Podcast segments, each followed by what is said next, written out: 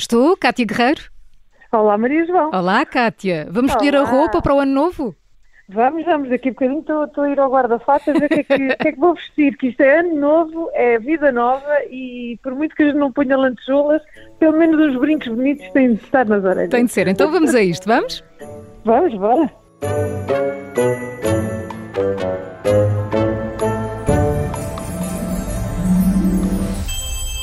Cátia Guerreiro, nasceste na África do Sul, de lá vais, ainda em criança, para os Açores. Quando pensas nos teus finais de ano em miúda, as tuas memórias levam-te para onde? Olha, leva-me leva sempre para, para aquele mar imenso, não é? Porque eu acordava todos os dias com aquele mar diante dos olhos ah, e que foi no fundo que me fez eh, ser a pessoa que sou, ser, ser a mulher intensa que sou, de emoções e de, de, de- de capacidade de contemplar, contemplar a natureza e os outros, não é?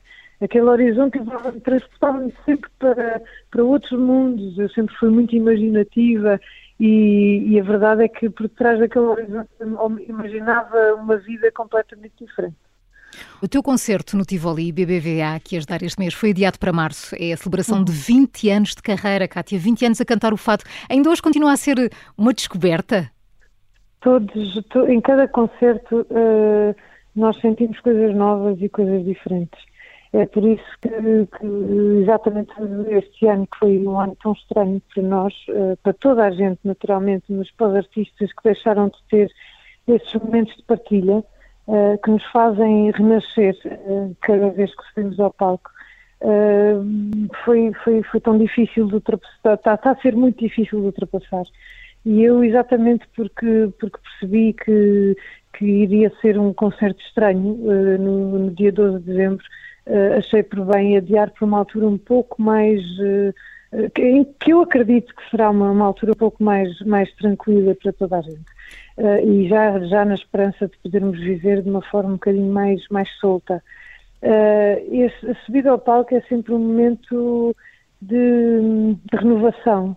Uh, renovação da alma, renovação espiritual, uh, a capacidade que nós sabemos que temos, porque acho que todos os artistas sabem que tocam na vida dos outros uh, de, de forma- de uma forma muito especial.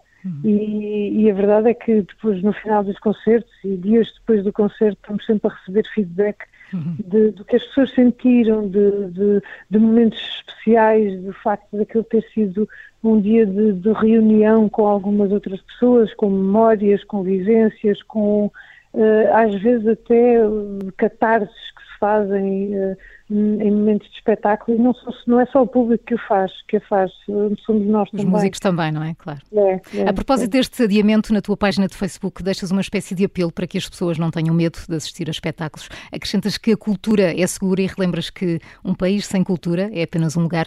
Tens receio que percamos a nossa identidade e passemos a ser só um ponto no mapa?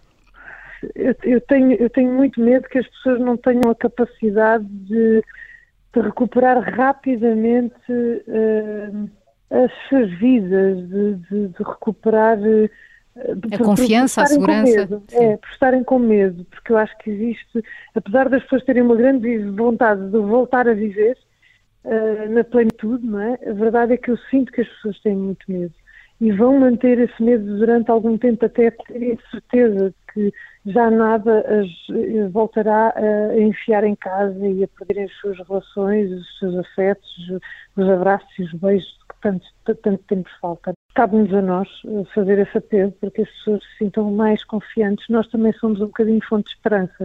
Estamos no último dia de 2020, 31 de dezembro. Este é um ano particularmente exigente para os profissionais de saúde. E digo isto porque tu tens o curso de medicina. Chegaste a exercer?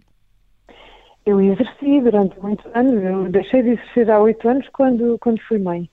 Eh, e o meu coração pendeu mais para, para a música, para, para os palcos, eh, por, por, por- eu acho que por razões óbvias, não é? A magia dos palcos e a, a- a minha capacidade criativa, eh, esta partilha em- emocional que, que existe sempre, acabou por falar um pouco mais alto. E como é que foi viver este ano afastada desse mundo? Ah, foi terrível, foi terrível. Hum, está a ser terrível.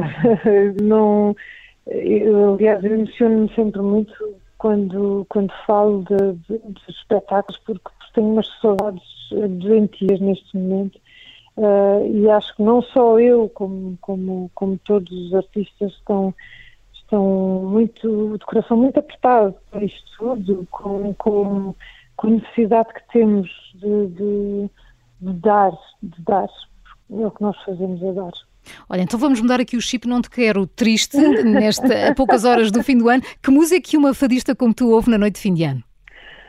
Uh... Dizes que és ouvinte da Rádio Observador, qual é o som que pões a tocar no fim de ano?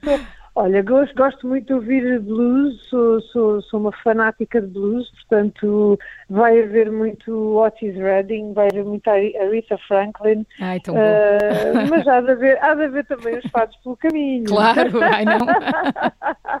Olha, o jantar de fim de ano e o almoço de ano novo são, também são daqueles fartos em comida ou já estás na fase de recuperar dos excessos do Natal? é até o ano novo. eu, acho, eu acho que é muito, é muito difícil fugir em, em momentos festivos à, à, comida. Nós, os portugueses, então, vivem muito à volta disso. Não é? é difícil não estarmos sentados à mesa a comer e começar a falar de outras comidas, de outras refeições, de outros encontros, de outras partilhas à volta da, da comida e do bom vinho que se faz. És daquelas pessoas que gostas de estar à mesa? Ai, adoro, adoro e adoro cozinhar, adoro receber, adoro. A minha casa sempre foi uma casa de, de festa, desde miúda que os meus pais sempre me habituaram a, a termos a porta aberta para receber. E, e, e eu também sou muito assim, uh, acho que sou até ainda mais. Olha, e, então, e o que é que não pode faltar hoje à noite na tua mesa? de Ano Novo? Olha, não pode faltar um grande vinho, não uhum. pode faltar o, o espumante à meia-noite e as passas, como é evidente, quer claro. dizer, as passas que eu não gosto, mas todos os anos faço o sacrifício de comer as 12 passas sempre na esperança que aqueles 12 desejos aconteçam, Alguns vão acontecendo, eu não peço nada de muito E falavas aqui da comida, és mais de doce ou de salgados? Eu sou, olha, a, verdade é que, que eu, eu adoro cozinhar, como disse, eu gosto cozinhar muito salgados, gosto muito de salgados de pratos uh, e estou cada vez, como tenho um grupo de amigos uh, uh, muito giro que vive muito à volta de, da música, mas da gastronomia e dos vinhos, nós vamos refinando cada vez mais a nossa culinária. Temos grandes chefes grandes chefes que fazem parte desse, desse grupo e, e, quanto mais eles nos uh, presenteiam com as suas iguarias, mais melhor nós queremos cozinhar, não para estar à altura deles, porque isso é impossível, mas para não, mas para, para não desiludir. Para não má figura. e em termos de resoluções de ano novo? Uh, já alguma vez cumpriste alguma? Uh, acho que não. Para o ano vou fazer isto, vou deixar de. Não? Não, não, nunca, nunca consegui. Eu acho que, eu, acho que eu, eu, eu raras vezes me propus a, a, a, alguma resolução, também te digo, porque eu, eu sou uma, uma pessoa um bocadinho impulsiva, portanto, uhum. quando me acontece dizer eu vou fazer isto, eu tenho que fazer na hora. Portanto, não pode ser a coisa de estar em dezembro, no início de dezembro, a pensar o que é que eu vou fazer para o próximo ano. Ah, não, para o próximo ano vou deixar de, eu vou fazer não sei o quê. Não, eu quando decido que vou fazer, faço logo. Não vale a pena estar a esperar. Portanto, se eu decidir no dia 11 de dezembro, é a partir do dia 11 de dezembro que eu faço. Exato. Não precisas de um ano novo para o fazer. Não, não, não. não. não. Do ano novo é mesmo para gozar à grande e não estar com angústias, porque vou ter de fazer um sacrifício qualquer minha vida. Exato. Kátia, estamos quase a terminar. Umas perguntas de resposta rápida sobre a tua noite de fim de ano. Vamos a isto? Uhum. Vamos. Champanhe ou espumante? Champanhe. Marisco ou carnes frias? Marisco. Frutos secos ou fruta fresca? Uh, frutos secos. Lantejoulas ou pijama? Lantejoulas, claro. Tachos ou fogo de artifício? Tachos. E quanto às passas que já sabemos que não gostas, eh, comes uma a uma ou as duas ao mesmo tempo? Uma a uma, uma a uma. Sim, muito isso é que é sacrifício. Muito compenetrada. A chegar à décima já estou a começar a ficar agoniada. Sobes para a cadeira ou ficas no chão? Ai, subo, subo. Se não tiver uma cadeira por perto, há um degrau, qualquer coisa. Tenho, dou um salto no ar, já aconteceu. És das que perguntam quanto tempo falta? Uh, não, estou sempre a olhar para o relógio. Cátia Guerreiro, este é o último Natal com Sabor. Que mensagem gostavas de deixar a quem nos ouve neste último dia do ano? Uh, que tenham fé, que tenham fé que isto em breve vai estar tudo, tudo normal, mas, mas acima de tudo, não percam a capacidade de amar e de olhar para os outros no mais fundo da alma que de quem tiver à vossa frente, que isso é a forma melhor de nós uh, estarmos neste mundo, é conhecermos os outros no seu mais, na, na sua intimidade. Kátia, gostamos muito de te ter connosco neste último programa. Aconteça o que acontecer, tenha um feliz ano novo. Muitos beijinhos. Para todos também um ano muito feliz e com saúde. Obrigada, feliz. Kátia Guerreiro. Obrigada, Marisol. Um beijinho. Um beijo. Já a seguir, uma curiosidade sobre o fim de ano.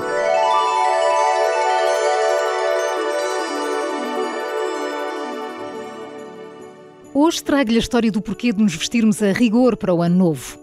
Suspeita-se que foram os escoceses os primeiros a festejar a passagem de ano com o chamado Hogmanay, em que vestiam peles de gado e percorriam as aldeias com tochas e fogueiras como forma de purificação. Também os romanos festejavam este dia, com banquetes e folia nas ruas, e já nesta altura as mulheres usavam joias com amuletos relativos a deuses para afastar o mal. Com a influência da Igreja e a rejeição de rituais pagãos até o século XIX, a passagem de ano era um assunto mais familiar. No entanto, a Era Dourada veio mudar esta noite e o mundo para sempre, com a eletrificação das cidades, vestindo-as também de luzes e de vida noturna. Desde a antiguidade que na noite de fim de ano se opta por roupa nova, luxuosa e cintilante. Acreditava ser uma forma de atrair prosperidade e abundância. Mas e as cores? Embora muitos optem por roupa mais formal, em tons clássicos, a roupa interior inspira sempre mais opções cromáticas. Diz que o azul traz sorte, o vermelho amor, o amarelo dinheiro, o branco paz, o verde saúde e o castanho sucesso profissional. Independentemente da roupa que escolher para esta passagem de ano, desejo que seja um ano novo, cheinho de cor. Eu sou a Maria João Simões, obrigada pela companhia neste Natal com sabor. Beijinhos, abraços e boas festas. Thank you.